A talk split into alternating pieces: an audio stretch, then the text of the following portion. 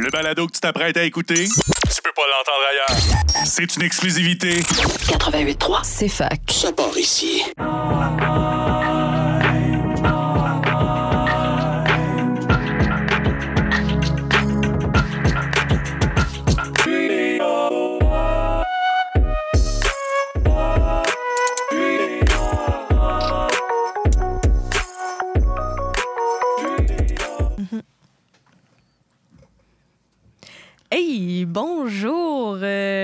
De retour avec une saison 2 de euh, Qu'est-ce que c'est ça l'économie? Euh, notre euh, super euh, podcast de vulgarisation économique à l'Université de Sherbrooke. Et j'ai la chance avec moi d'avoir une nouvelle super équipe fantastique, dont un nouveau co-animateur, Louis-Charles. Salut! Salut, salut. Merci de me recevoir en tant que co-animateur. C'est un honneur.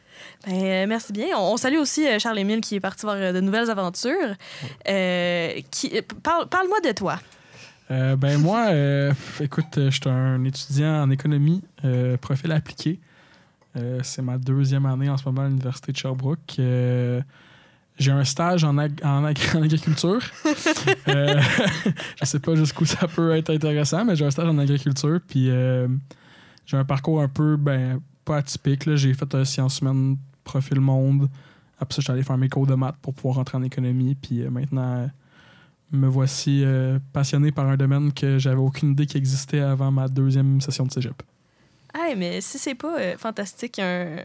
avoue, hein, on dirait que tout le monde qui a fini en, économie s'est jamais dit. Tu sais, tu, tu dis pas euh, quand t'as 5 ans en maternelle, quand genre tous tes amis sont comme je veux être pompier puis je veux être princesse, que Ah. tu fais genre moi je veux aller en économie. Moi, je voulais être anesthésiste avant, fait que c'est un. Ça aussi, c'est spécial parcours, comme métier d'enfant. Moi, j'étais plus dans le Ouais. genre policière princesse, là. mais c'est toi qui vois. Non, mais moi, si quelqu'un me dit qu'il décide d'être en économie avant son secondaire 5, je colle le bluff en partant. C'est... Je pense que j'avais jamais entendu parler d'économie avant d'avoir un semblant de cours d'économie de peut-être début de quelque chose en secondaire 5. Quoi que s'il y a quelqu'un de genre secondaire 3 qui arrive et qui me dit ça, puis qui dit c'est parce que j'ai écouté le podcast, je vais verser Ouais. une petite larme. C'est quand même, c'est quand même dur de pas tomber en amour après nous avoir écoutés. Là. Ben, je, je dirais ça, là. Voire euh, impossible.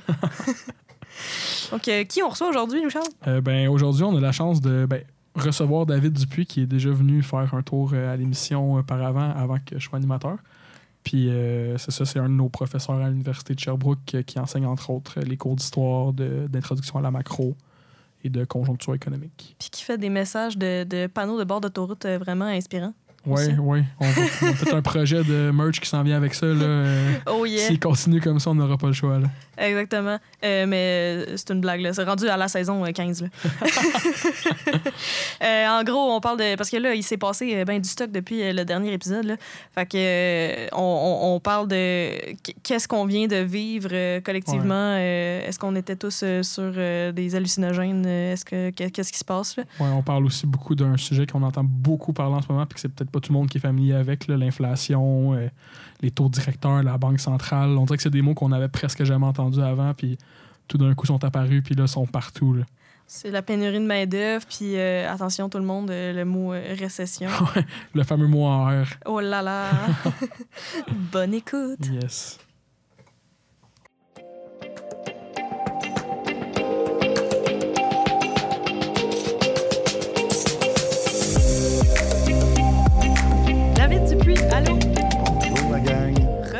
En fait.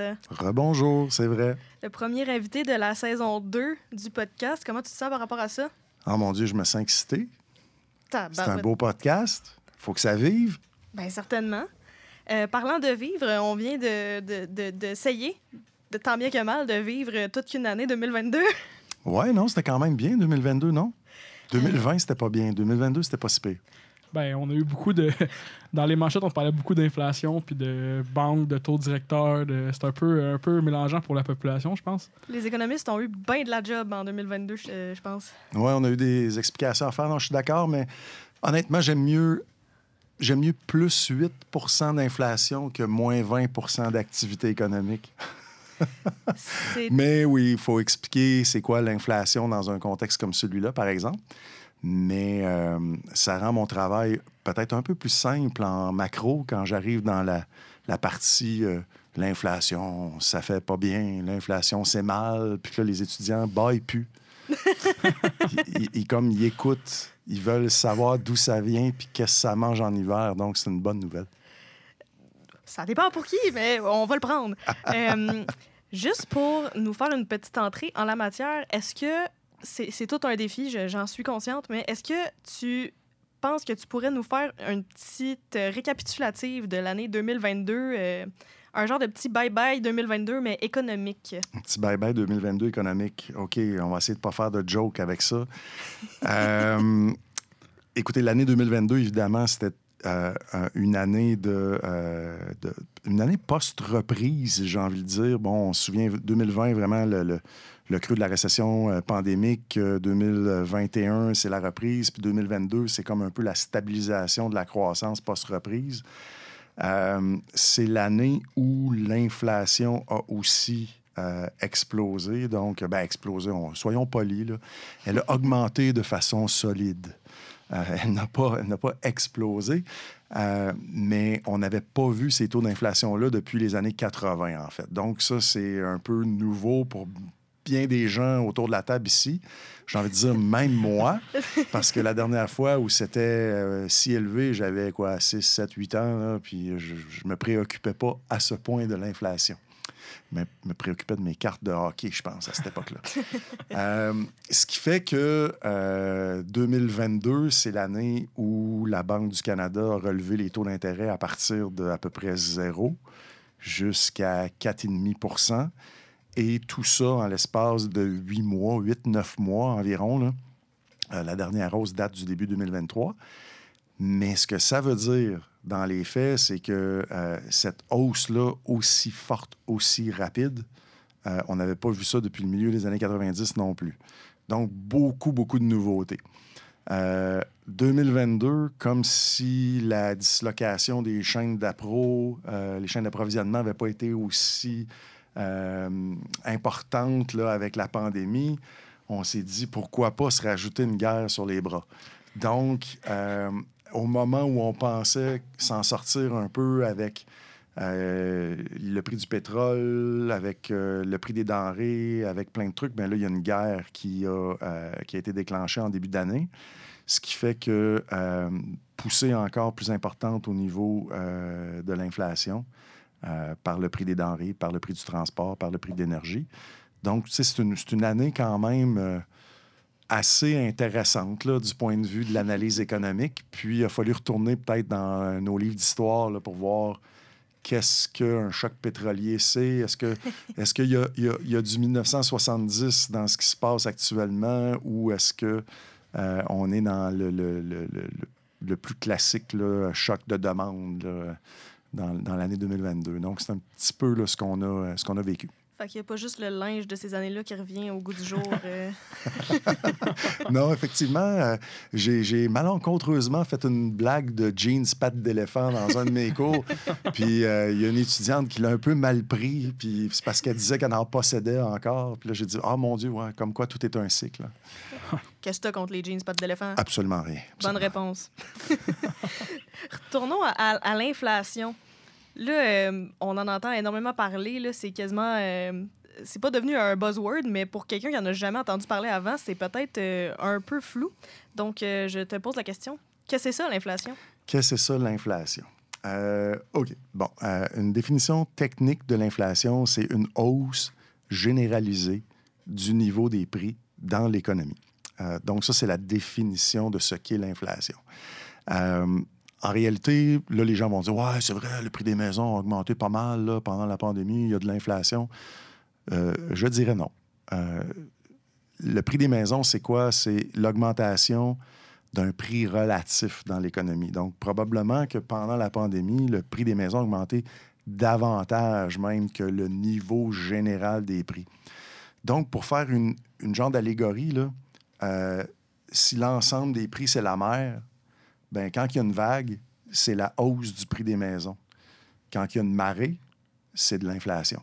Donc, essentiellement, l'inflation, c'est quoi? C'est la marée qui rentre. C'est l'ensemble de l'océan qui monte à peu près à un rythme plus élevé que normal. Ça, c'est de, de l'inflation. S'il y a une hausse du prix euh, des cellulaires, par exemple. Il y en a qui achètent ça dernièrement. Bien, ça, on va parler d'un prix, la hausse d'un prix relatif. Ce n'est pas l'ensemble des biens et services. Donc, de l'inflation, c'est, c'est généralisé. OK. Fait que là, mettons, pendant la pandémie, c'était la hausse du prix des maisons, c'était le résultat de mouvements de l'offre et la demande de maisons. Mais là, en ce moment, c'est les mouvements de l'offre et la demande de toutes. Ouais, voilà. Là, je hoche la tête, mais je me rends compte que tes auditeurs ne voient pas ça. Non, nous ne mais sommes tu pas as absolument raison. Parfait. Puis, mais ça, la marée, là, euh, le, gouvernement euh, puis la Banque du Canada doivent bien faire quelque chose pour contrer ça. Euh, que- Qu'est-ce qu'ils font? Ouais, bon, là, j'ai envie de te raconter un peu l'histoire de, de- de l'inflation actuelle. Raconte-moi l'histoire de l'inflation actuelle. Puis l'inflation actuelle vient de, de- En fait, elle a deux, deux endroits. Tu, sais, tu me parlais de l'offre et de la demande tantôt. Euh, je pense qu'il y a une partie de l'inflation qu'on a vécue en 2022 qui vient du fait que la pandémie a complètement disloqué euh, nos relations d'affaires à l'interne, à l'international. Il y a des secteurs d'activité qui ont fermé pendant d'autres qui ouvraient. Donc, on a eu de la difficulté à gérer un peu le trafic des biens. Puis, euh, on s'est mis à en consommer davantage en plus parce que les services de proximité, oublie ça, il n'y en avait plus. Fait qu'en réalité, beaucoup de difficultés à amener des biens euh, au marché. Donc, il y a une hausse des prix qui vient de, d'une difficulté, en fait, à faire des affaires. Donc, ça devient plus coûteux de faire des affaires. C'est ce que les économistes vont appeler un, un genre de choc d'offre.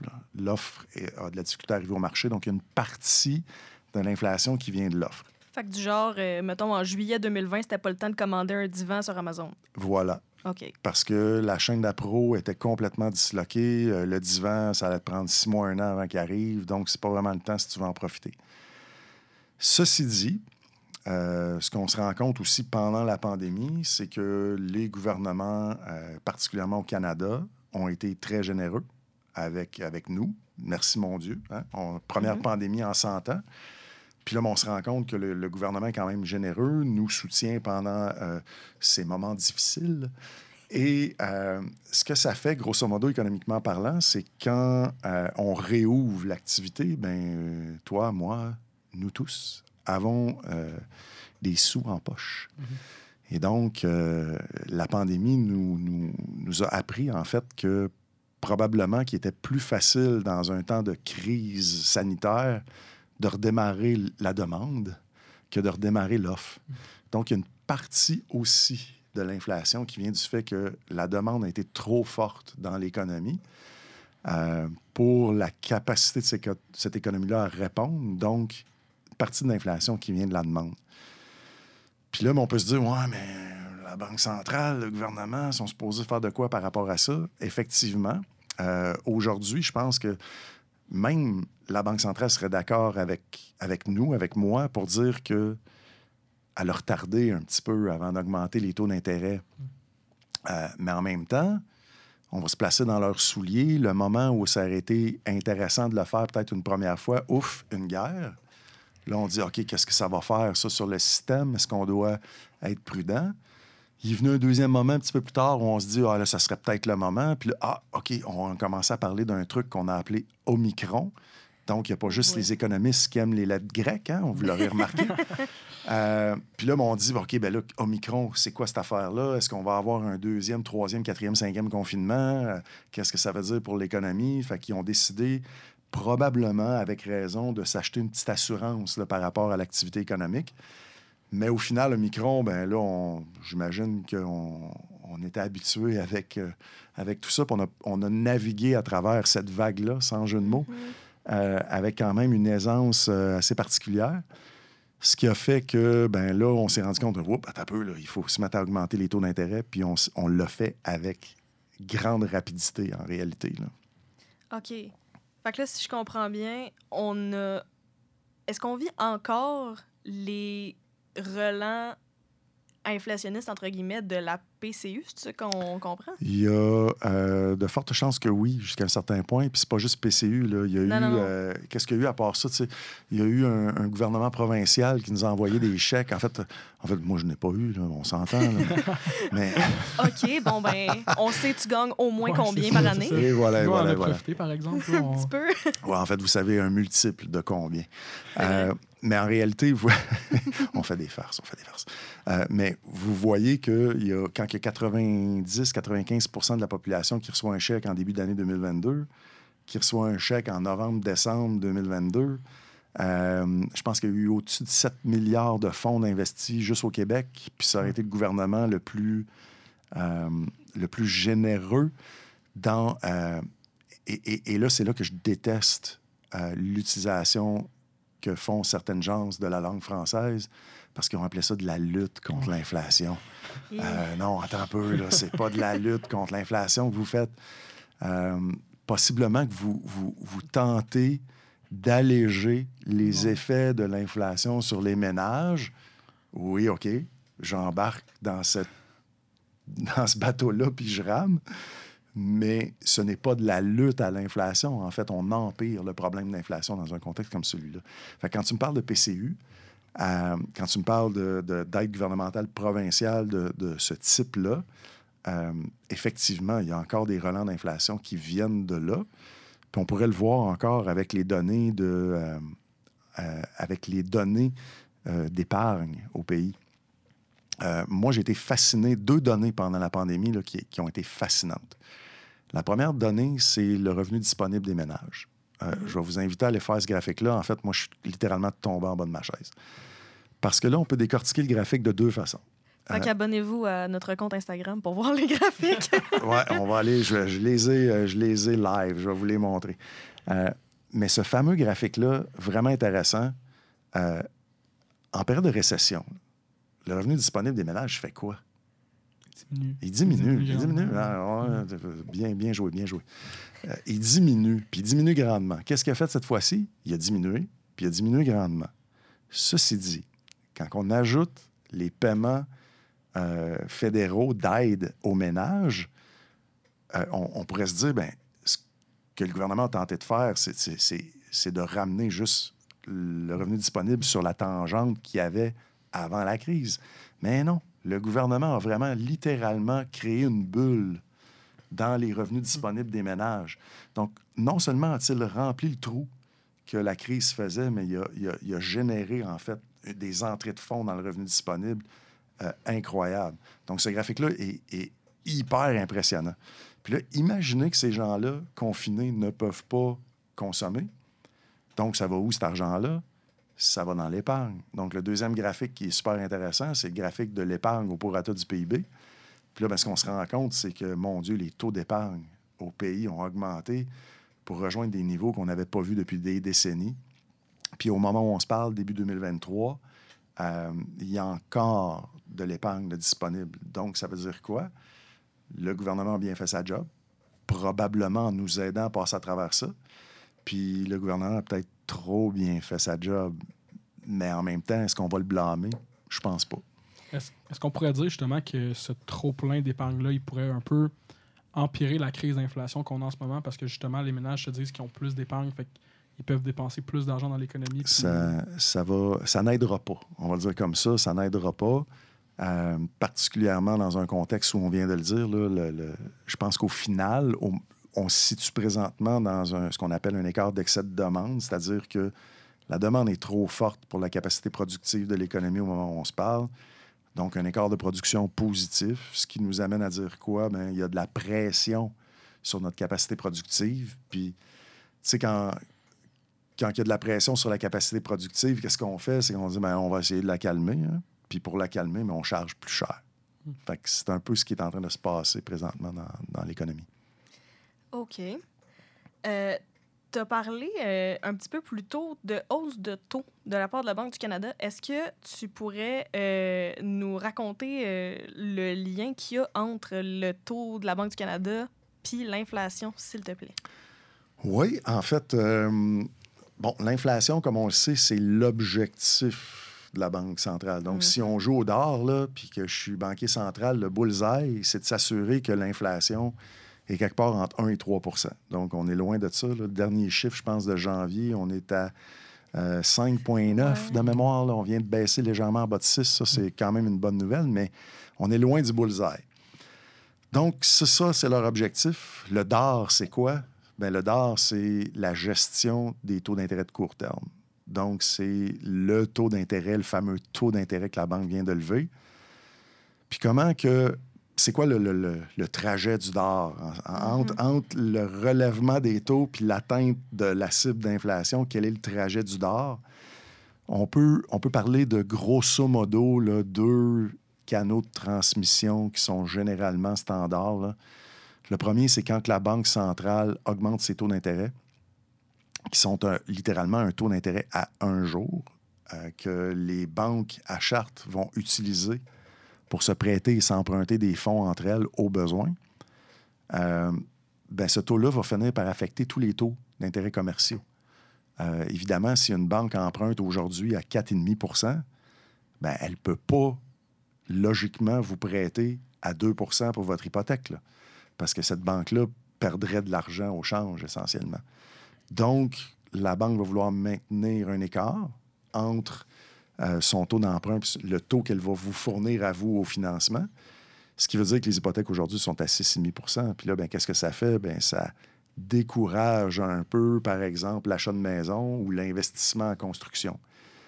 Ceci dit, des taux d'intérêt plus élevés à l'emprunt veut dire aussi généralement des taux d'intérêt plus élevés au dépôt.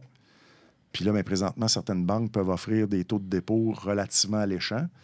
Donc, vous et moi, au lieu de consommer, on va peut-être vouloir épargner davantage. Donc, voilà que ça ralentit la demande des consommateurs, ça ralentit, ça allège la pression sur le système de production, puis ben, ça va réduire euh, les pressions sur l'inflation. Donc, ça, c'est le premier canal qu'on appelle généralement le canal des taux d'intérêt.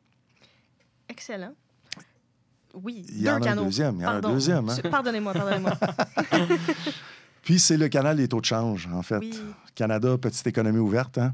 Donc, quand la Banque centrale augmente les taux d'intérêt, généralement, toute chose étant égale par ailleurs, là, ça, c'est le fameux laïus des économistes.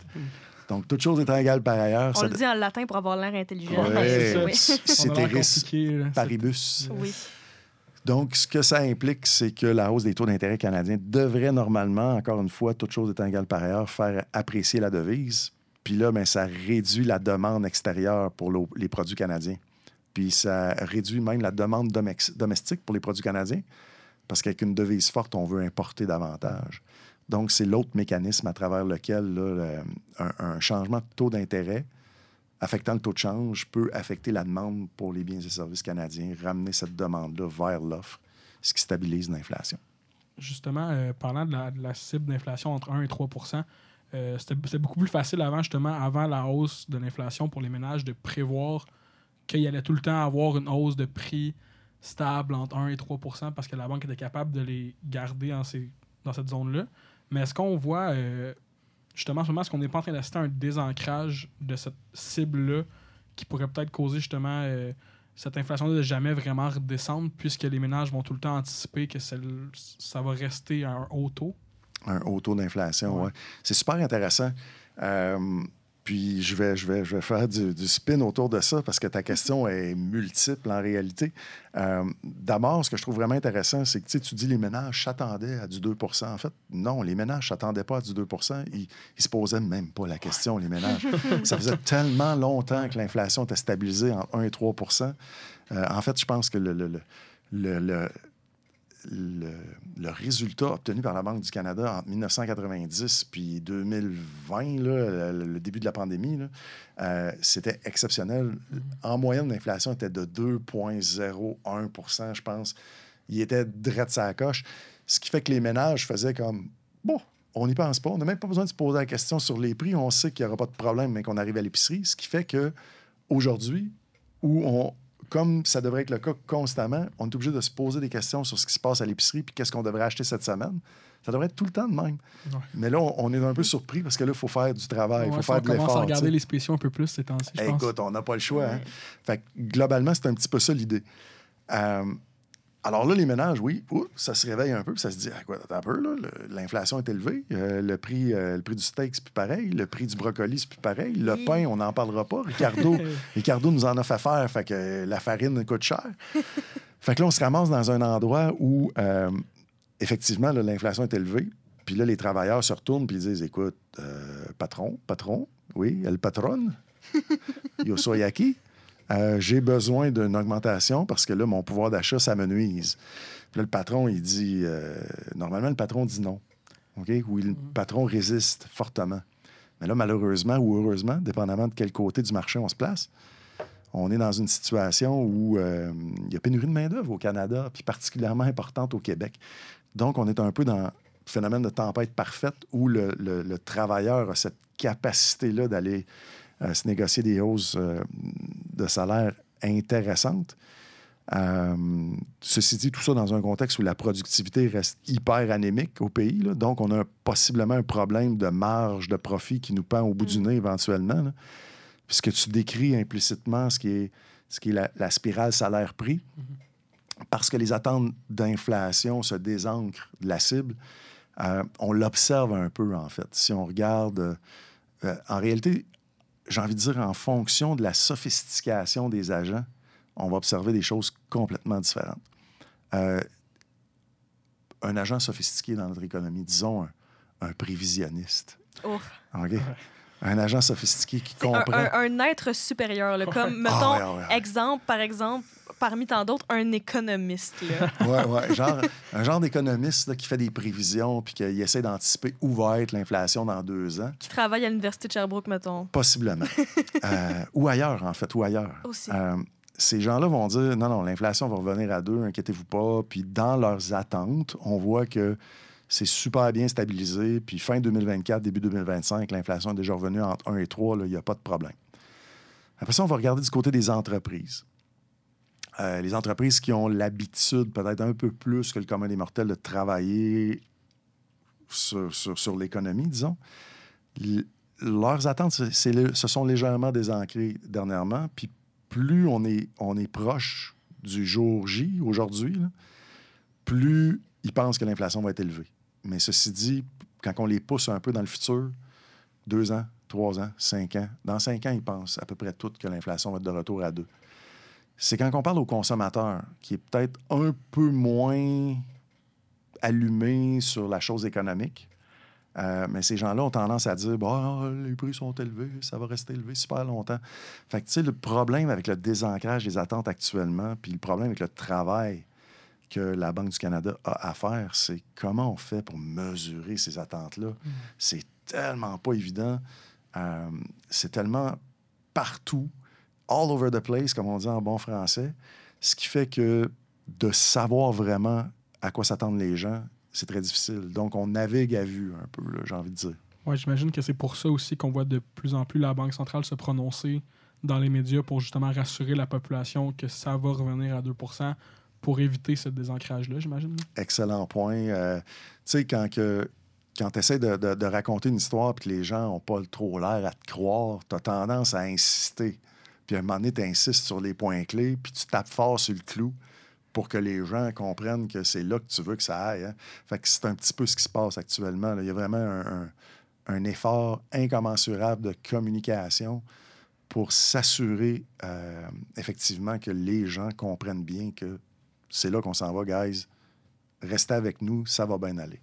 Fait que la cible d'inflation, le, le fait qu'on l'atteigne ou pas, il y a une partie de ça qui est un peu le principe de la fée clochette dans Peter Pan. De genre, si, si t'arrêtes d'y croire, elle va disparaître. Elle disparaît. oh oui! Écoute, je demande la permission de la réutiliser, celle-là. Parfait, Euh, accordé. Généralement, ouais, généralement, ce que je dis, c'est euh, les attentes d'inflation, comme bien des trucs liés à la psychologie des agents en économie, euh, vont aller dans la direction de ce qu'on appelle les, les anticipations, les attentes ou les autorévélatrices.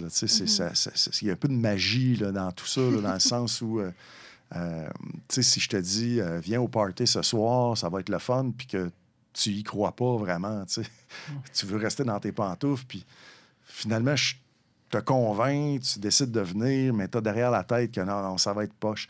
Ta prophétie risque d'être auto-révélatrice. Fait que de convaincre les gens dans un contexte comme ça, il faut que tu y mettes vraiment de l'effort et de l'enthousiasme. Euh, donc, euh, oui, la fée clochette existe toujours. Oui. Mais moi, je me dirais aussi, tu sais, euh, on est comme dans un contexte où les prix sont vraiment élevés, puis je pense que beaucoup de consommateurs aimeraient ça voir comme un, une baisse dans les prix, une baisse dans les prix de tout ce qu'ils consomment. Mais est-ce que, justement, il n'y a pas un danger à ça, justement, le principe de désinflation ou de déflation même, qui peut être dangereux pour, justement, l'économie en général si on- les prix commencent à chuter? Bon, deux termes vraiment intéressants euh, qu'il va nous falloir un peu décortiquer. Euh, désinflation, c'est ce que la Banque centrale cherche à faire présentement. hein, c'est de ça. ramener l'inflation de 8 à 2. Oui, c'est ça. OK, ça, c'est de la désinflation, c'est-à-dire c'est de faire diminuer le taux d'inflation tout en le gardant positif. C'est ce qu'on veut, c'est ce ce qu'on souhaite. Ça, aucun danger avec ça, c'est Tigidou. Ce qu'il faut comprendre, par exemple, si ça arrive, là, le prix du pain a augmenté de 3 la, la miche à 4,5 la miche. Et là, à partir de 4,5 Il ne redescendra pas le prix. il ne redescendra pas. Ils vont continuer à augmenter, mais Plus plus lentement. lentement, beaucoup plus lentement, voire à même à, à ce qui va peut-être se stabiliser pendant un long moment autour de 4,5. Ça, OK. on serait probablement pas fâchés. Ça, qui se stabilise, on ne serait pas fâché. L'enjeu, c'est qu'il y a beaucoup de gens qui se disent Ah, ben j'aimerais ça qu'il rebaisse à 3. Ouais. Mais c'est c'est qu'il y a beaucoup de conséquences aussi à ça, une baisse de prix. là. Bon, si c'est juste le pain, c'est tel que tel, là, on s'entend. Ouais, Le les- problème, c'est que si c'est l'ensemble des prix, Mhm. euh, une inflation positive et anticipée a tendance à stimuler l'activité économique. Parce que ce qu'on fait, c'est qu'on dit Ah, ça va coûter plus cher demain. Je suis aussi bien d'acheter mon téléphone cellulaire aujourd'hui. Hein? C'est ça qu'on se dit. Fait qu'on devance, on devance. Je sais pas de quoi tu parles. Le problème avec la déflation, donc maintenant, que veut dire dé- déflation par rapport à la désinflation? La déflation, c'est de l'inflation négative. Donc, ce qu'on observe, c'est des baisses de prix dans l'économie. Puis les gens se disent, Ben, il n'y a pas de problème avec les baisses de prix. Non, en effet. Si Ça c'est devient- ciblé, Si c'est ciblé sur un seul produit, ça n'aurait pas de problème majeur si ça serait généralisé non plus. Le problème vient quand on commence à penser que les prix vont continuer à baisser. Là, on dit quand les prix montent, on devance notre consommation. Mais quand les prix baissent, on la retarde. Yes, on, on épargne plus. Et là, on épargne plus. Et là, on peut rentrer dans une spirale déflationniste qui est très, très, très nuisible. La dernière qui s'est installée de façon massive en Amérique du Nord, euh, on a appelé l'événement la Grande Dépression. Euh, alors, on- je pense qu'on veut, on milite Ouais, je pense que c'est pour aller pas, dans c'est cette pas une place qu'on veut retourner, la. Grande Dépression. On Non, est non, probablement pas proche non plus, quand même. Là. Non, On- mais tout, tout va bien. On veut quand même pas se rendre là, je pense. Non, Oh, voilà. non.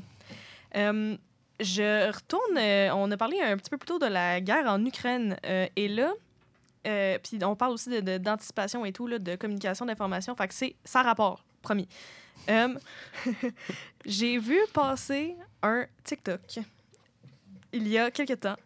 Euh, de- en tout cas, c'était quelqu'un, là, puis c'était clairement pas un, un spécialiste, mais c'est c'est pas grave parce que ça a eu quand même du, du reach, puis il y a beaucoup de gens qui l'ont vu, puis qui étaient d'accord et donc qui ont été mal informés, qui disaient que, ah, euh, ouais, dans le fond, l'inflation, c'est une conspiration, puis que c'est même pas vrai, que c'est encore à cause de la guerre en Ukraine, puis de tout ça.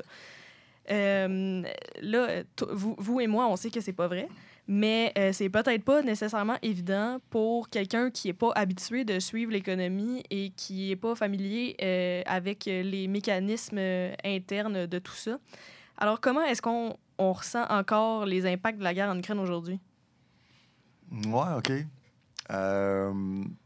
Écoute, on va, on va ressentir ça tant aussi longtemps que euh, il y a des embargos sur la Russie. Mm. On va ressentir ça tant aussi longtemps que les Ukrainiens sont pas capables de retourner à leur vie quotidienne de producteurs, fournisseurs dans un contexte de globalisation. Euh, on va vivre ça tant et aussi longtemps qu'il va y avoir un petit peu de, de friction, dans le fond, entre le monde qui est en train de se diviser en deux, parce que on, on- on a tendance à penser en tant qu'Occidentaux que, en réalité, tout le monde est contre la guerre en Ukraine. là. Mais si on ouvre les yeux un peu puis on se place sur le monde, à part l'OTAN, personne s'est positionné contre la guerre en, en Ukraine. S'il y a de quoi, euh, implicitement, les Chinois et les Indiens sont d'accord. Puis ça, c'est- je vous rappelle, c'est à peu près 50 de la population mondiale, peut-être un peu moins, peut-être 30-35 mais c'est beaucoup, beaucoup de monde. là. Euh, dans le contexte où les Russes vont leur vendre du pétrole à rabais, Ouais. ces gens-là sont ultra heureux Ils ont présentement. un là. avantage à faire ça, justement. Là. Ben, Mais je veux ben- dire, ils n'ont pas d'avantage à voir des gens souffrir. non, non, non, mais. Mais économiquement, soyons, euh, faisons du réel politique, ça, comme disaient les, les Allemands. Euh, ces gens-là sont, sont très heureux de, de pouvoir se fournir. C'est pas, c'est pas parce qu'ils sont pas fins, c'est juste qu'en même temps, si eux autres sont pas capables d'assurer leur sécurité énergétique parce qu'ils sont pas capables d'acheter le, le pétrole ou les sources d'énergie quelconques euh, au prix auquel ils sont rendus, ben c'est leur population qui vont souffrir. là. Voilà, Ouais. voilà.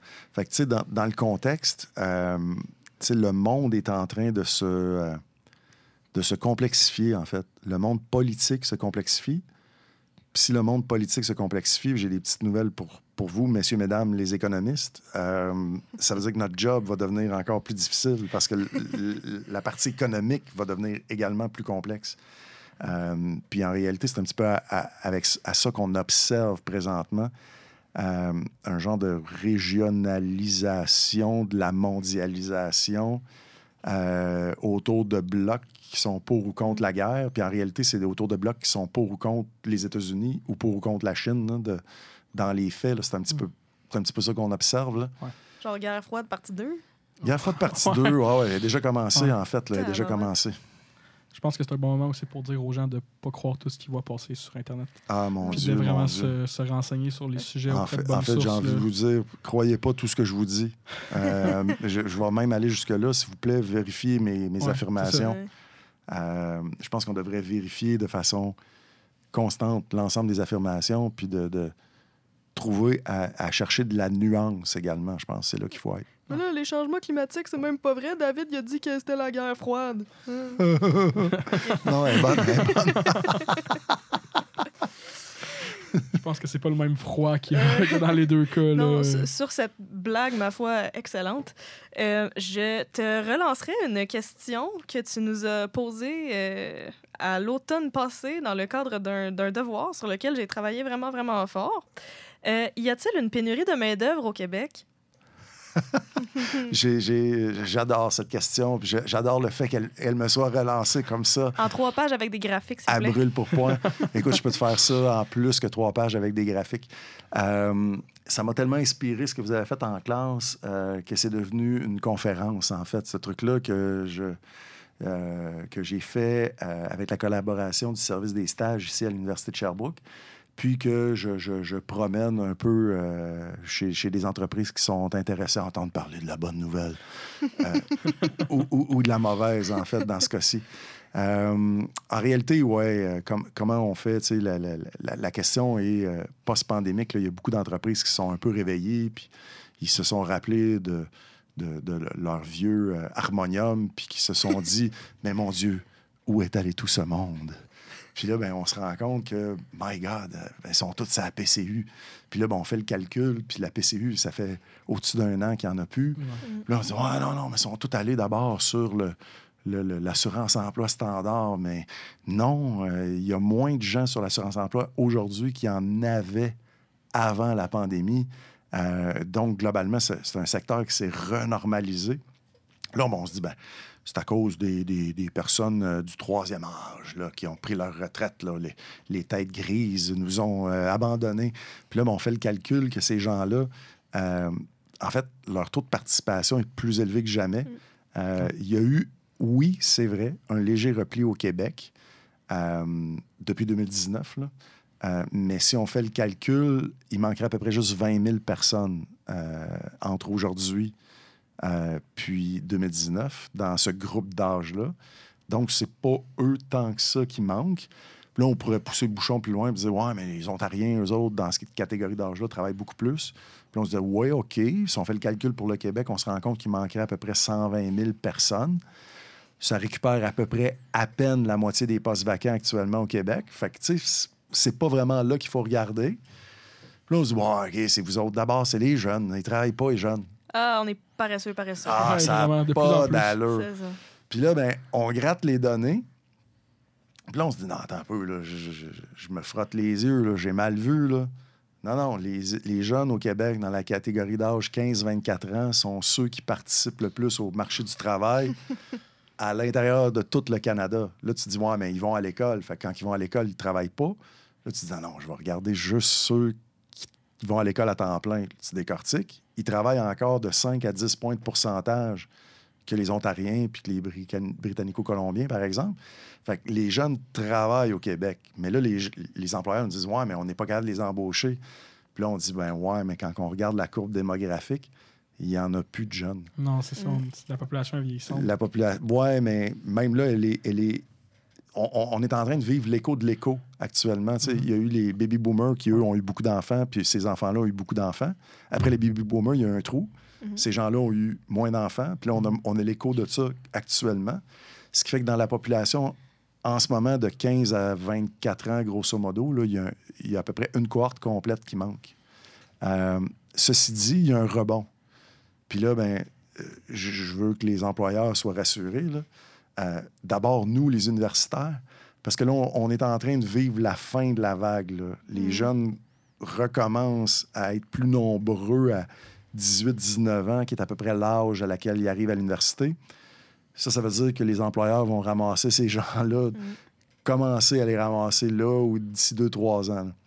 Fait que, bref, euh, c'est pas la PCU, c'est pas l'assurance emploi, c'est pas le bien-être social, parce que le comportement n'a pas changé là. Euh, c'est pas les, les personnes euh, de 55 ans et plus, parce qu'ils travaillent, généralement plus qu'avant même. C'est pas les jeunes. En fait, c'est les jeunes, mais c'est parce qu'il y en a juste moins. C'est pas parce qu'ils Mhm. travaillent pas. Euh, après ça, on se dit, OK, ben là, on va aller vers les immigrants euh, qui, by the way, travaillent. Normalement, il y a un écart incroyable au taux de chômage Mm. entre les populations im- immigrantes et les populations locales. Puis là, ben, on se rend compte que le taux de chômage s'est complètement effacé. Euh, ils ont à peu près le même taux de chômage que euh, les gens qui sont nés euh, au pays. Là, on dit, ben, ça, nous en prend plus. Puis là, ben, le problème avec plus, c'est que faut en prendre moins, mais en prendre soin, là, qu'on entend parler. là. Ouais, ouais. Ben, c'est un peu ça l'idée. Dans le sens que un immigrant qui va venir travailler, c'est une Christie de bonne nouvelle, ça remplit un poste. Le problème, c'est qu'il ne faut jamais oublier que cette personne-là consomme aussi. Ouais. Fait que là, la question devient est-ce que l'individu et sa famille consomment davantage qu'ils produisent? Si c'est le cas, Ils font augmenter le problème s'ils consomment davantage. il c'est ça? empire notre problème. Mhm. Fait qu'actuellement, est-ce qu'on est en pénurie de main-d'œuvre au, au- au Canada? J'ai envie de dire oui. Puis est-ce qu'on est en pénurie de main-d'œuvre au Québec? J'ai envie de dire c'est encore pire. Puis si on est en pénurie de main-d'œuvre en Estrie, ben les derniers chiffres que j'ai vus, moi, le Sherbrooke était le plus bas taux de chômage au Canada. Fait que c'est encore pire ici. Ah, c'est une belle ville étudiante. C'est une belle ville étudiante. Est-ce que, est que la, la pandémie puis l'inflation, la période d'inflation qu'on a vécue ensuite pourrait comme nuire à ce problème-là? Puis là, je m'explique que avec la hausse des prix, etc., ça devient de plus en plus coûteux à avoir un enfant. Fait qu'est-ce que ça pourrait influencer les jeunes, mettons, ma génération, si l'inflation reste haute, etc., d'avoir moins d'enfants? Non. En fait, c'est- le même problème, mais à l'inverse. Voilà l'inverse. Euh, dans le sens que c'est pas les prix qui vont affecter, parce qu'en général, on a, on a, des, on a des, des ressources qui viennent Ouais, avec. ouais. En économie, il faut faire attention parce qu'on parle de hausse de prix, puis on se dit, ah mon Dieu, le coût de la vie augmente. Mais le coût de la vie, c'est quelque chose. Ouais. Mais le pouvoir d'achat, c'est autre chose. En effet. Fait en réalité, ce qu'il faut voir, c'est oui, le coût de la vie augmente, mais actuellement, la dernière fois, j'ai regardé la progression moyenne des salaires au Canada, c'était 5,4 là. Puis on avait de l'inflation à 5,9 dernièrement. C- Fait que c'est en train de rattraper. Fait que le pouvoir d'achat existe encore, comme disait Céline. Là. Oui, le pouvoir d'achat existe encore. Oui, c'était ça, ça tourne. c'était ça, la toune. Hein? Il semblait aussi que c'était romantique. Mais j'ai envie de te renverser le truc. La pénurie de main-d'œuvre fait qu'il y a tellement de possibilités d'emploi pour les hommes et les femmes aujourd'hui. c'est plus Fait facile d'avoir un meilleur salaire. C'est plus facile dans ce cadre-là d'avoir un meilleur salaire. Fait que qu'est-ce qui va nuire à, à- à l'activité de reproduction, appelons-la comme ça, Ouais, parce que ouais. c'est sur ce terrain glissant-là que tu veux m'amener. Oh. Euh, ben, en réalité, c'est le fait qu'il y a des opportunités économiques incroyables pour les hommes et les femmes au Québec, au Canada. Fait que ces gens-là vont se dire, ben OK, on va faire notre famille, là, mais ça va être un ou deux max. Moi, je travaille, mon ami, là, parce que, parce que as-tu vu la belle carrière qui se dessine devant moi? Ouais, je veux ça. en profiter. Fait que le fait qu'il y ait des débouchés comme ça, puis des débouchés intéressants pour monsieur, madame, euh, ça risque de nuire, dans le fond, à la, à la fertilité. euh, Fait que nous, les jeunes, on n'a pas à s'en faire. On va pouvoir fonder notre famille quand même. Puis ouais, je pense pas que ça va être in- inquiétant. En réalité, tu vas peut-être te dire, ouais, on en veut-tu juste un finalement?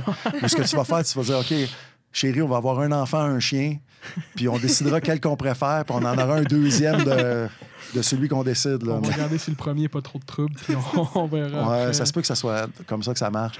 Ou ce qu'on va voir de plus en plus, en fait, c'est des, des jeunes familles qui vont décider pour différentes raisons, en réalité, de pas avoir, carrément pas avoir Ouais. d'enfants. Mhm. Puis honnêtement, ça va être probablement correct aussi dans, Bon, oui. dans le contexte. Mhm. Puis là, ça, c'est les conséquences, bon, pénurie de main-d'œuvre, euh, inflation et tout, sur euh, les décisions qu'on va prendre, nous, pour notre vie dans le futur. Mais mettons, maintenant, au Québec, à part que c'est plus des adolescents boutonneux qui travaillent au team parce qu'ils n'ont pas pogné la puberté encore, euh, à part ça, ça fait quoi la pénurie de main-d'œuvre dans l'économie du Québec maintenant? dans l'économie du Québec maintenant. Écoute, ça force les employeurs à se réinventer. En réalité, c'est ça que j'ai envie de dire. Euh, Qu'est-ce que ça fait aussi? C'est que ça va euh, forcer les consommateurs à consommer également différemment. Puis je pense que c'est déjà commencé. Tu sais, au début, j'arrivais à l'épicerie, moi, puis quand j'ai vu le self-checkout, j'ai fait comme où est-ce que je punch? Parce qu'il y avait quelqu'un qui était payé pour faire ça avant. C'est pas normal que ce soit moi qui fasse ça. Là. Euh, puis déjà là que moi je connais pas tous les codes puis tu sais quand j'ai des légumes verts moi c'est tous des cocombes. C'est pas compliqué là, parce que je trouve pas l'article. Mais en réalité ce qu'on se rend compte c'est qu'il y a tellement pas de monde que ça va me forcer moi à si je veux cette expérience là si je veux manger j'aurai pas le choix. Euh, j'ai commencé à voir aussi dans les restaurants tu sais ils donnent une genre de petite pastille là, que tu amènes à ta Ouais, table. Puis à un moment donné, ça se met à gueuler après toi, puis tu n'es plus capable de l'arrêter. Ça veut dire que ton lunch est prêt, mon chum. Va chercher ta, va chercher ta bouffe. Il y a aussi les iPads là, que tu peux commander toi-même. Tu fais ta Exact, commande, tu fais ta t'envoies ça en commande. cuisine directement. Puis Ça s'en va en même des cuisine. places, c'est des robots qui t'apportent ton plat en ce Écoute, moment. ça, là, euh, monsieur, mesdames, les consommateurs, habituez-vous parce que de plus en plus, c'est ça qui va arriver. Puis ça, c'est déjà commencé au Québec. Mm. Tu sais, en réalité, là, tu, tu veux, euh, tu veux faire de la rénovation chez toi. Euh, avant, tu allais, voir le spécialiste. là. Le spécialiste est occupé. Il peut pas, il peut pas répondre à ta petite question par rapport à la vis. là. Fait que là, merci Google, parce que là, tu peux chercher la réponse à, ton, à ta Ouais, ça va question. sauver des coûts, par exemple. Ça va sauver Ah oui. des coûts. tu sais. Ah, puis là, Google, euh, ça va être dépassé, ça. Là, Ah là. Il y ouais, a non, Chat on est- GPT, Chat puis, euh, GPT, je sais hein. plus qui de Bing, puis Oh, Ouais, ouais, non, Bart, ouais. puis je sais pas quoi. Là. Ben, on, on- on est là. En réalité, on, on s'en va vers ça.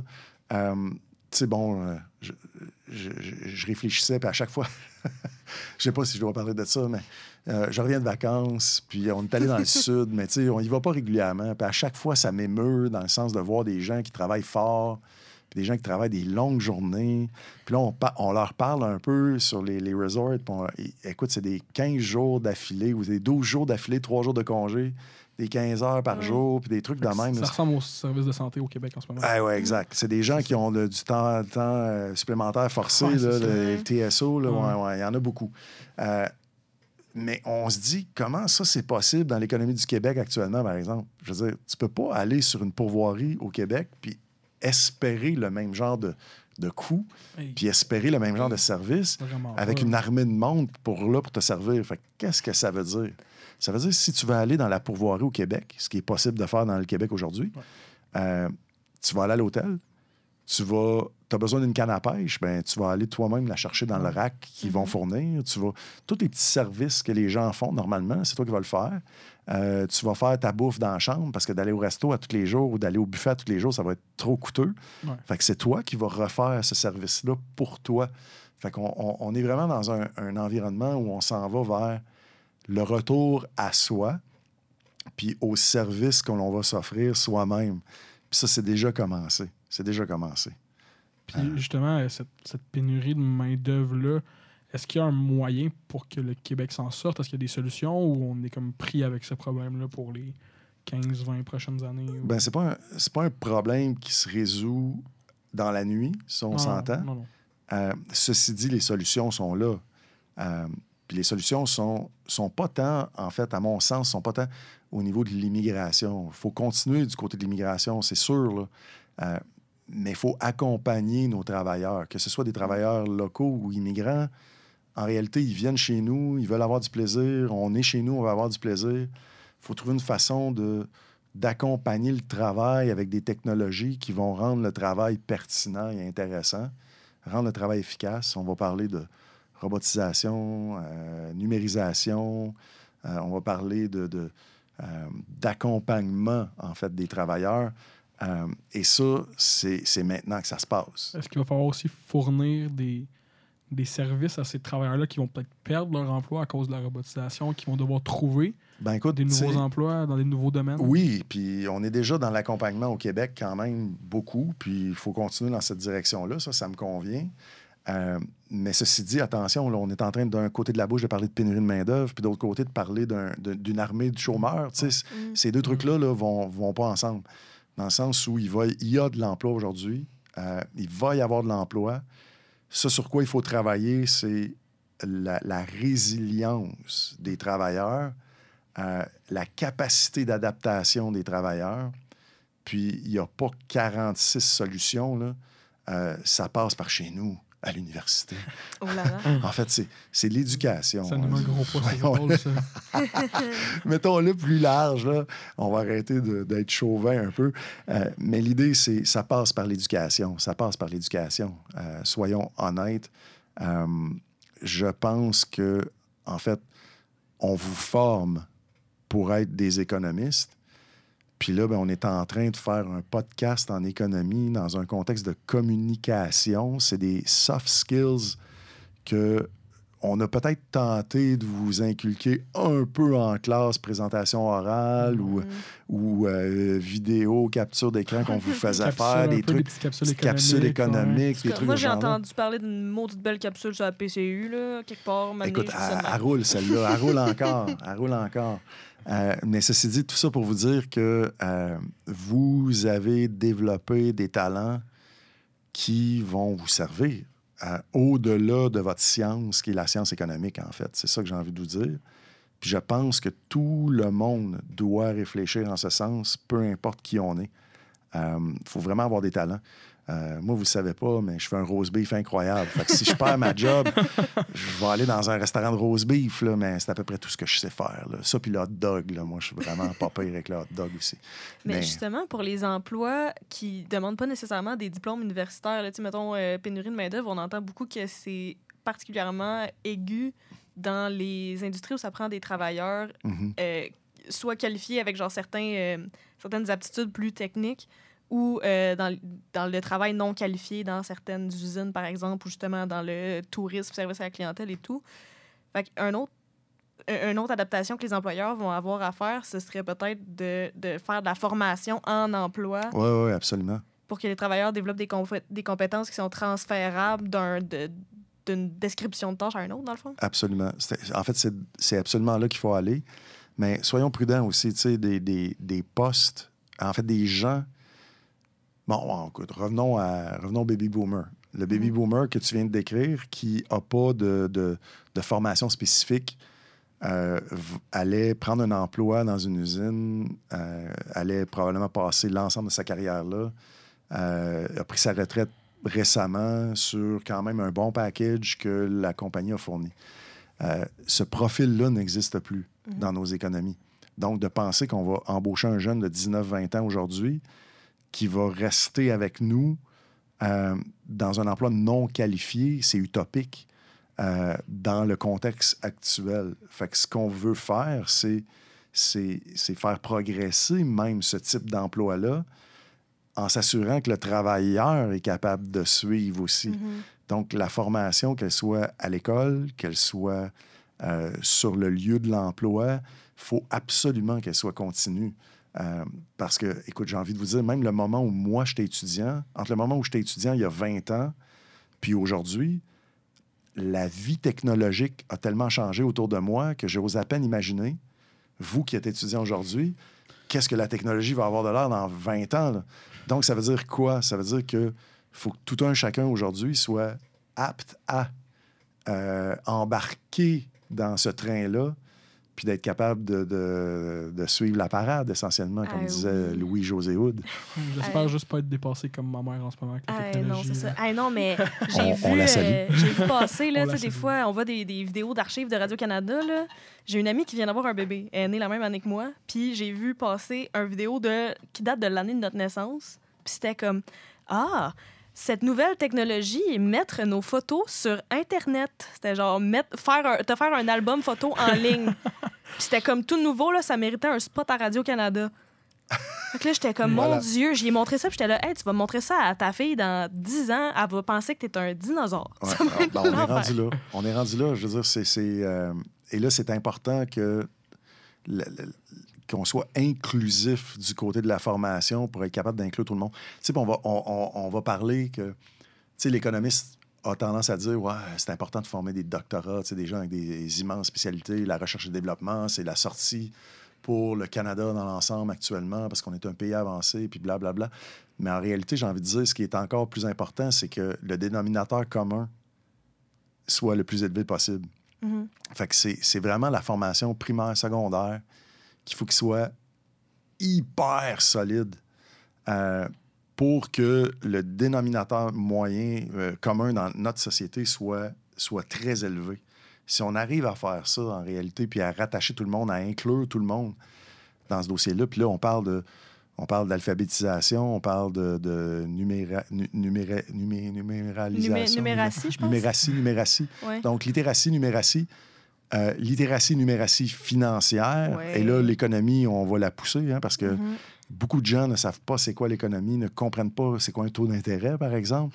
Puis on entend des discussions des fois chez le vendeur d'auto que moi, le- les yeux me roulent, là, parce que je me dis, le vendeur, viens-tu vraiment dire ça? Là? Ça ne fait aucun sens financièrement. Puis l'acheteur, lui, gobe tout ça avec le sourire en se disant Oui, oui, oui, merci, je suis content, j'ai une voiture neuve. Fait que là, on se dit Non, non, attends un peu, il faut relever le, le- le- le niveau là, parce que, je veux dire, notre avenir en dépend. Juste, juste d'apprendre à gérer ses finances personnelles ou à savoir c'est quoi justement une carte de crédit, comment ça fonctionne. Ça peut, ça peut sembler stupide, mais Bingo. c'est pas des choses qu'on voit nécessairement tout le temps à l'école. Euh, moi, j'ai personnellement, j'ai pas vu ça euh, à l'école vraiment. là. On va jaser. C'est aussi, euh, il n'y a pas juste, euh, après le secondaire, mettons, il n'y a pas juste euh, le, cégep l'université dans la vie aussi. Il y a plein de gens pour qui ça fonctionne pas, c'est bien correct, mais si on est capable de se doter de programmes, de, par exemple, de formation professionnelle qui sont super top-notch, ben ça aussi, ça contribue à élever le dénominateur, le dénominateur commun, comme tu disais. Exact. Non, non, je suis absolument d'accord. Il faut. Mais il faut trouver une façon de, de rendre ça agréable. Parce que pourquoi les gens vont pas à l'école ou pourquoi les gens ne, ne veulent pas aller chercher les outils qu'ils ont besoin pour X, Y, Z, c'est parce que c'est pas le fun. Fait qu'à un moment donné, il faut trouver une façon. Tu sais, pour nous, clairement, on se regarde, là, puis on aime ça, nous autres. Ben oui, parce qu'on est là. C'est sûr qu'on est rendu là. Il y a des gens qui aiment pas ça, tu sais. Fait qu'il faut Ouais. trouver une façon de leur rendre ça agréable. Puis ça, ben, c'est notre... euh, c'est à nous, les, les- les pédagogues, Ouais. les éducateurs, à trouver une façon de dire, ben écoute, faut que ce soit le fun. Il y a du plaisir à aller chercher là-dedans. Ouais, c'est vrai. Voilà. J'aimerais ça peut-être qu'on aborde d'un dernier sujet. Euh, je sais qu'on entend beaucoup parler en ce moment d'un mot qui fait vraiment peur au monde économique, là, le fameux mot en R, euh, Hein? la fameuse récession. Ah, OK. Puis euh, je, me, je me demandais, est-ce qu'en 2023, on se dirige vers une récession? Est-ce qu'on. Puis même si on se dirige vers ça, est-ce que c'est nécessairement une mauvaise chose de se diriger vers une récession? En partant, euh, c'est quoi? Ouais. OK. Euh, ben, c'est pas simple, en partant. Ouais. on va le dire de même. Euh, Il y, a- plusieurs définitions. Euh, on on- s'était accroché les pieds un peu sur une définition euh, récemment en, parlant de récession technique. C'est-à-dire que c'est deux trimestres consécutifs de décroissance économique, donc de ralentissement de, la croissance qui devient négative. Et ça, on dit, bon, ça, c'est une récession. Ben, en réalité, on s'est fait un peu prendre au piège en 2015 au Canada, puis plus récemment aux États-Unis. En fait, l'année passée aux États-Unis, j'ai envie de dire, où euh, nos économies respectives ont connu deux trimestres de croissance économique négative, mais qu'on ne pouvait pas, à toute fin pratique, appeler ça de la récession parce que la décroissance était tellement faible que c'était une note de bas de page, même si ça durait deux trimestres. Puis quand on commençait à regarder les secteurs d'activité économique, on se rendait compte que soit qu'il y avait un secteur qui, lui, ralentissait de façon féroce, puis que le reste de l'économie allait super bien, ou que c'était pas suffisamment diffus dans l'économie. Il n'y avait pas suffisamment de secteurs, en fait, en repli. Euh, au Canada, en 2015, par exemple, c'était le secteur euh, du pétrole qui subissait les contre-coups d'un ralentissement majeur dans ce secteur-là à l'échelle mondiale. Mais le secteur du pétrole, c'est juste 15% de l'économie canadienne. Le 85% du reste, à l'époque, allait super bien. Mais ça ralentissait tellement dans ce secteur-là que ça a fait baisser la croissance économique complète du Canada. Fait que là, on se disait, ben là, carrément, c'est pas une récession. Là, fait qu'on peut pas utiliser ça. Ce qu'on va se rappeler aussi généralement, puis c'est là que ça va devenir difficile pour 2023-2024, c'est que ça peut pas juste être un repli d'activité. Généralement, il faut que ça apparaisse aussi dans d'autres données. Puis la première qu'on a en tête, généralement, c'est l'emploi. Mhm. Puis là, mais le problème qu'on a, c'est que en 2023, possiblement 2024, si toutefois on avait à aller vers un repli de l'activité économique, euh, ben là, qu'est-ce qui va se passer au niveau de l'emploi en prenant en, compte déjà qu'on est pénurie de main-d'œuvre, qu'il y a 250 000 postes à combler juste au Québec, un million au Canada dans l'ensemble. comme déjà en surchauffe, fait que même s'il ralentit, ça serait pas nécessairement une, En fait, ce qu'on va penser, crise. ouais, ce qu'on va penser au départ, c'est que le ralentissement de l'activité économique pourrait juste réduire le nombre de postes vacants. Ouais, ça. Donc, pas réduire l'emploi. Mhm. Donc, est-ce qu'on qualifie ça d'une récession? Je veux dire, la question va se poser là, pour, euh, pour les gens qui, qui- qui étudient ce dossier-là. Euh, ce qui fait que, est-ce qu'on va avoir le mot en R en 2023? Euh, écoute, déjà là, on a des surprises importantes du côté de l'activité fin de l'année, début de l'année 2023, parce que on pensait voir ralentir l'économie beaucoup plus rapidement que ça. Euh, on pensait voir ralentir la croissance de l'emploi. Puis, je pense 150 000 postes là, le dernier mois, euh, com- comblés au Canada euh, Mhm. dans le dernier mois. Là, on se dit, attends un peu, qu'est-ce qui se passe? Euh, fait que oui, l'immobilier a ralenti. C'est sûr que c'est un taux hypothécaire à 6,5-7 actuellement. Tu y penses deux fois là, euh, sur la base de l'histoire récente. Fait que l'immobilier a ralenti quand même assez fortement, la construction a ralenti assez fortement, euh, ce qui fait que le prix de l'immobilier, je vous rassure, mesdames et messieurs, les futurs acheteurs, ça a commencé à baisser un petit peu, ce qui est à la limite même pour le Canada une excellente nouvelle. Ouais. Mais euh, on, a- on observe un certain ralentissement aussi au niveau de la consommation. Mais est-ce que c'est quelque chose de dramatique? Probablement pas actuellement. Euh, bref, il y a quand même des bonnes nouvelles actuellement Ouais, qui. Justement, ça pourrait peut-être aussi mettre une pression, à la, pas à la baisse, mais une, une désinflation possible. Si on consomme moins, si on. Ça pourrait Ben, aider les consommateurs, peut-être. là? Peut-être, mais il y a du chemin à faire. Puis en, en Ouais. réalité, c'est l'objectif de la Banque centrale. hein. Euh, ralentir l'économie sans créer de récession, c'est l'objectif. Mhm. Puis là, ben, ce qu'on se rend compte, c'est que, euh, ben, en fait, on ne peut pas statuer encore vraiment. Puis une des raisons pourquoi, c'est qu'on si on vient à la hausse de taux qu'on a parlé tantôt, de 0,25 à 4,5 en un temps record, on sait que ça prend entre 18 et 24 mois, une hausse de taux, avoir son plein effet sur l'activité économique puis l'inflation. Ça, ça veut dire que la première hausse, mars 2022, ça fait à peine 12 mois. là. À peine 12 mois. Fait que même la première hausse n'a pas atteint son plein effet encore. Fait qu'est-ce que ça va être le plein effet sur l'activité? On a encore tout 2023-2024 là, pour décortiquer tout ça. La Banque centrale pense pas que ça va générer une récession. De plus en plus d'acteurs euh, économiques pensent qu'on va réussir probablement à s'en tirer par la peau des, du popotin. Il y en a qui pensent encore qu'il va y avoir une récession, mais ils la repoussent peut-être pour la fin de l'année au lieu du début de l'année. Euh, il y a eu zéro croissance en- au quatrième trimestre de 2022. Euh, fait que là, comment ça, ça va se traduire avec ce qui va se passer en début d'année? J'ai envie de dire à suivre, mais, mais c'est quand même possible. Mais on a vu passer aussi, à, à- entre autres, à la zone économie, là, quelqu'un qui, qui allait plutôt dans le sens de on s'en va vers l'apocalypse économique. Là, genre, c'est, sa Ouais, prévision François était. Trahan, je crois. Ouais, c'est ça, c'était l'enfer. Pourquoi Ouais, ouais. ça, ça a eu quand même beaucoup de, de traction. Là. Pourquoi il pourquoi qu'il disait ça? Oui, ben écoute, il y a, y y y potentiellement encore beaucoup de déséquilibre dans l'économie. Mhm. Euh, euh, les marchés financiers aussi, on ne sait plus trop euh, quel côté regarder. Beaucoup, beaucoup de volatilité de ce côté-là. Les gouvernements se sont fortement endettés. Bon, au Canada, c'est pas si mal, là, mais il y a eu quand même un gros soubresaut au niveau de l'endettement. Et là, deux fois d'affilée, avec la crise financière de 2008, 2009, puis aujourd'hui avec la pandémie.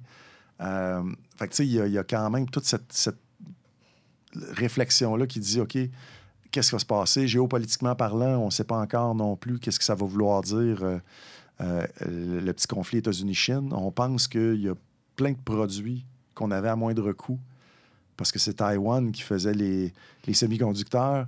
Euh, là, avec ce qui se passe du côté de la Chine et Taïwan, avec les États-Unis qui veulent rapatrier, l'Europe qui veut rapatrier un maximum de production de semi-conducteurs, mais là, c'est juste des semi-conducteurs première génération. C'est encore Taïwan qui fait le, les, les, les, les générations plus avancées. Euh, il est possible qu'il y ait des, des problèmes d'approvisionnement de ce côté-là aussi qui peut, pourraient disloquer euh, l'activité économique encore pour un bon moment. Au Canada, il y en a qui pensent qu'on est mûr. Euh, ça fait je ne sais pas combien d'années que la revue The Economist pense qu'on est mûr pour un, éclatement de bulle immobilière. Personnellement, j'y crois peu, mais c'est un risque qui est possible encore euh, de ce côté-là. Euh, puis on n'a rien vu encore en matière de ce que les changements climatiques peuvent générer. On commence à peine à toucher le, le, le, le sommet de cet iceberg-là, en fait. Ça Euh, tombe bien, il va fondre. Ouais, exact. Il va être, pas de problème. il va être plus facile à toucher.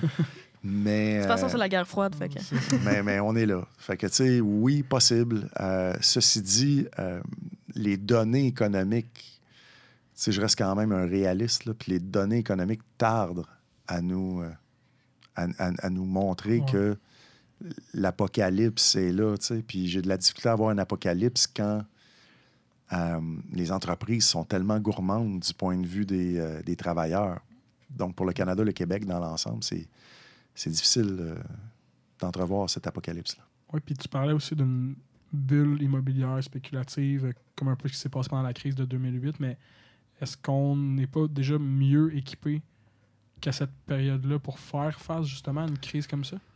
Oui, puis en fait, il faut dire d'où vient la crise immobilière aux États-Unis. Dans le fond, il y avait un laxisme incroyable au niveau, de, au, au- au niveau du prêt hypothécaire, en réalité. Puis euh, euh, ce qu'on appelle le- l'aléa moral impressionnant dans ce secteur de, de, de, prêt hypothécaire-là. Euh, pense pas qu'on soit là au, au Canada. Euh, je pense que la, la réglementation, les autorités réglementaires ont, fait un suivi de ce dossier-là quand même plus impressionnant. Le problème qu'on a au pays, puis ce qui fait que les prix augmentent, c'est notre incapacité à construire. C'est- C'est c'est fou, là. Euh, puis le problème qu'on a actuellement, c'est que si on regarde le long terme, on devrait construire. Si on regarde la dynamique court-termiste, conjoncturelle de taux d'intérêt, on freine la construction de façon importante. Euh, fait que là, il y a, à mon avis, il y a une zone pour le gouvernement à dire, ben, on, écoute, on va financer. Là, ça fait longtemps qu'on en parle des HLM. là. On va les financer nous-mêmes, puis on va, on va, on va le- la faire, cette période de construction-là, pendant que le secteur privé est calmé. là. Euh, donc, ça serait le temps de rentrer dans cet espace-là puis de, de, de- de fournir. Donc, en somme, comment est-ce qu'on devrait euh, mentalement, émotionnellement, financièrement, etc., se préparer pour l'année 2023? En ce Ben, 7 mars. Continuez à aller à l'école, gang, puis faites vos devoirs. C'est ça la mentalité des choses. Surveiller les sources sur Internet. aussi. Surveillez les sources sur Internet. Soyez prudents en traversant la route. Euh, écoute, il n'y a, rien de magique en réalité. Hein. C'est c'est, euh, un esprit sain dans un corps sain. Là. Euh, oubliez pas de manger vos céréales puis euh, vos légumes. Euh, je pense que c'est la même chose du point de vue économique. C'est soyons prudents, prudentes. Assurez-vous d'avoir une, une- une belle relation avec ce qu'on appelle l'épargne. Euh, et, et- et ça, va, ça va donner quoi, en fait? Ça va donner qu'au final, vous allez avoir peu à vous préoccuper d'un ralentissement économique. Soyons, soyons frugaux. Euh, essayons de vivre euh, légèrement en dessous de nos moyens. En fait, tu sais, je, blaguais une fois en classe en disant euh, Tu sais, c'est quoi le secret du bonheur? C'est figure, c'est quoi ton revenu, ton revenu disponible à vie? Quel genre de salaire tu vas faire dans la vie? OK? Là, essaye d'imaginer quel genre de voisinage tu pourrais te permettre sur ce salaire-là. OK? Puis là, tu vas aller acheter dans un voisinage juste une petite coche en dessous. Là, là, tu vas être, tu sais, le voisin gonflable, ça va être toi. Fait que tu vas être heureux. là. Il n'y aura pas personne qui va essayer de te challenger dans ce voisinage-là parce que tu vas être dans un voisinage où tu vas être un peu en haut de la moyenne du voisinage. Fait en réalité, tu n'auras pas à te préoccuper du, du voisin, tu vas faire ta petite affaire, la vie va être belle, tu vas avoir un petit peu d'épargne. Fait que tu n'auras pas trop à te préoccuper de ralentissement économique ou accélération ou peu importe, tu vas avoir un coussin pour faire des projets, tu vas être capable de réfléchir à tout ça. Fait en réalité, là, essaie d'évaluer où tu vas être en 2023 en termes de revenus, puis vas-y juste une petite coche en bas, tout va bien aller. Puis sinon aussi, juste de pas nécessairement te comparer avec tes voisins si tu Ah, ouais, t'es aussi, pas capable. Oublie de- ça. Oublie ce dossier-là. Ouais, non, Ben ça, oui. c'est la première affaire à faire. Regarde pas ce que le voisin non, fait. Puis si tu penses être le voisin gonflable, pars pas le gonflage. Non, non, non. Pars pas la, la, la C'est pas parce que ton voisin a une Ferrari qu'il faut que t'en aies une, mettons. là. Non, exact. c'est ça. En cette fin d'épisode, je laisserai à mon nouveau euh, co-animateur le soin de te poser euh, la, la question euh, qu'on pose à tous nos invités. Oui, euh, ben, tu l'as probablement déjà eu cette question-là, mais on va te la relancer. Euh, si tu avais un message à mettre sur le panneau publicitaire, ben pas panneau publicitaire, mais un panneau d'autoroute, euh, sur l'autoroute la plus passante du Québec, quel message t'aimerais qu'il passe sur ce panneau-là, justement? Oh mon Dieu, j'aimais tellement celui que j'ai fait la première fois, ça va être dur à topper ça. À vous, hein? Mais en réalité, c'est ça, c'est que je pense que la fin de la discussion est là. C'est arrête de regarder le voisin. Je pense que ça serait un très beau message. Pour être heureux dans la vie, là, regarde pas le voisin. Concentre-toi sur ce que tu fais. Euh, ne te laisse pas influencer. Tu sais, regarder le voisin, c'est, se laisser influencer par la pub. C'est de dire, ça me prend absolument le dernier appareil, de, euh, dernier cri. Ça me prend euh, des vêtements signés, griffés, toute la patente, puis il faut que, faut que je consomme autant que les autres quand je vais au pub, des affaires de même. Non, non, attends un peu, là. arrête de regarder le voisin, fais ce que tu as envie de faire, la vie va être belle. Euh, surtout d'avoir un peu d'épargne dans le compte de banque, puis, euh, puis sois sage. Donc en réalité, arrête de regarder le voisin. C'est des très bonnes Ben, paroles, je pense. tabarouette. D'après moi, euh, toutes tes réponses à ces questions-là, on va les mettre sur des T-shirts. Ah, c'est un fantasme, ça. Je me pars une compagnie de t-shirts avec des. Tu vois, il n'y a pas juste le rose beef dans la vie. Hey, hey, écoute, tu me rassures, en Hey, fait. on en, on en règle-tu des problèmes à soir? ben, merci beaucoup, David. C'est un plaisir. Merci beaucoup.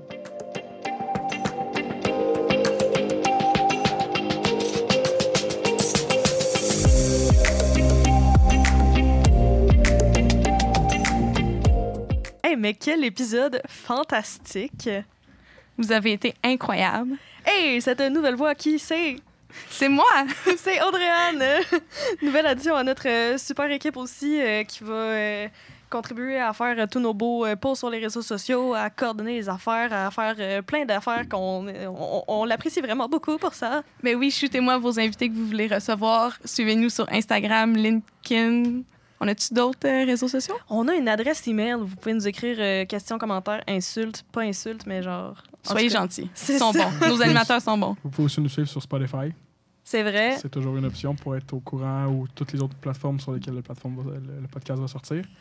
Exactement, hein, qui sont euh, toutes les plateformes où on retrouve des bons podcasts. En tout cas, tu sais, dans, Yes. dans- dans- quand tu vends des livres, là, genre Where Fine Books Are Sold? En tout cas, là, On est là, écoutez-nous. Il y a aussi ça. un gros merci à CFAC pour euh, le local qu'on a eu euh, aujourd'hui qui nous a été gracieusement ben, prêté pour la session, en fond, pour la saison. Puis yes. Puis notre euh, musique aussi, euh, thème et les transitions, tout ça, c'est euh, Tendresse euh, qui en est l'auteur. Donc, euh, salut Tendresse, merci. Merci. Yes, merci à tous de votre écoute aussi. Puis on espère que vous en avez appris plus sur l'inflation, la récession, la crise de- d'emploi au Québec. La, la marée, le rose beef, la fée clochette, euh, tout, tout ça. Les boomers, la technologie. Exactement. Puis, euh, si jamais je peux me permettre un dernier mot, encore une fois, faites attention sur les plateformes de réseaux sociaux et tout autre média informatique sur lequel vous pouvez trouver des sources qui sont potentiellement non fiables. Exact. Et donc, euh, ben, on se dit au prochain épisode. À la prochaine épisode. Prochaine.